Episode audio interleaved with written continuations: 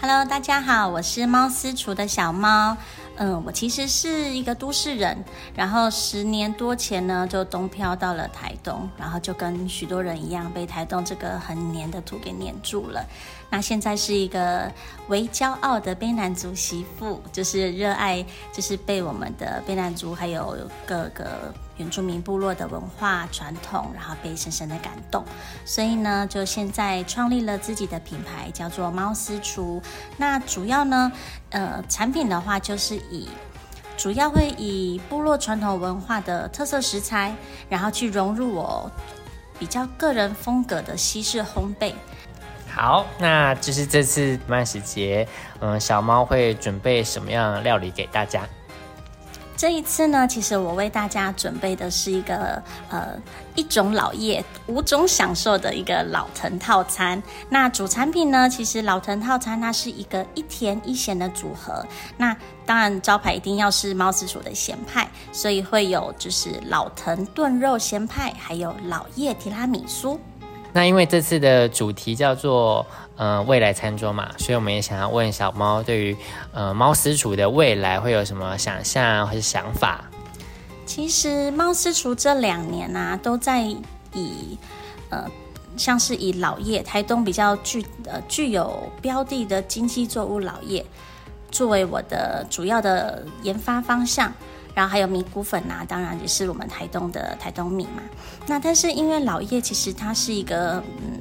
我们说以被污名化的一个作物来说，那我其实个性上就是会觉得它其实是一个很优质的一个植物。像老叶它其实是胡椒科的植物，它具有非常芬芳浓郁的精油的成分，而且对身体也有很多像杀菌消毒的功能。它并不是只有传统。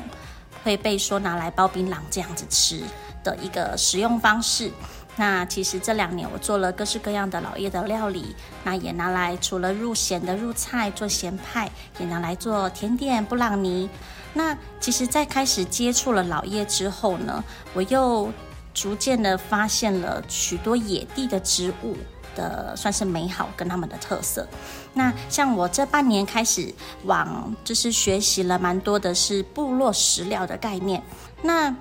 其实我觉得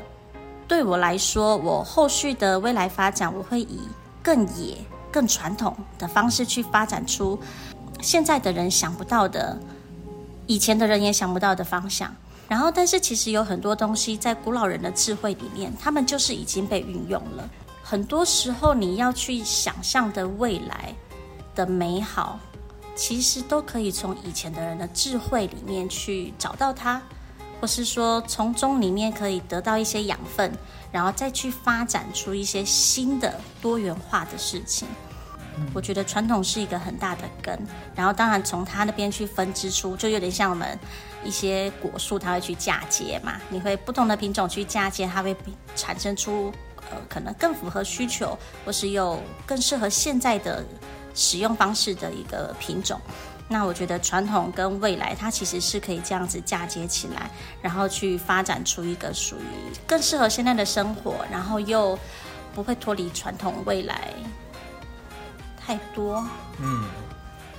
其实我这一猫私厨一开始的时候，并不是以。原住民传统食材这件事情来做，但是当我做着做着，我就会开始觉得，其实最传统的东西反而它有更多更多的优点。所以我在很多食材的选用，我其实就越来越简化了。虽然说食材变得更精简，可是它的味道可以变得更突出跟更丰富。当然，这还是要各种的 研发啦，去研发去并出它更好的滋味。但我会以传统食疗的这个方向。有很多的植物啊，农作物也好，其实，在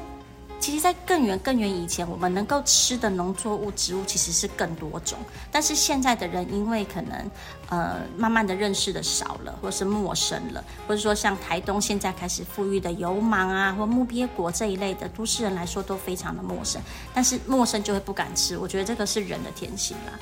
但如果你可以去愿意去尝试它，你就会发现说，其实，嗯，食植物也好，或是食物也好，它能够并发出来的美妙跟多元性，真的，我觉得真的是一个没有边境的一个世界。对，大家可以连接出更多记忆的美好。这样，这就是我的未来餐桌。那你的呢？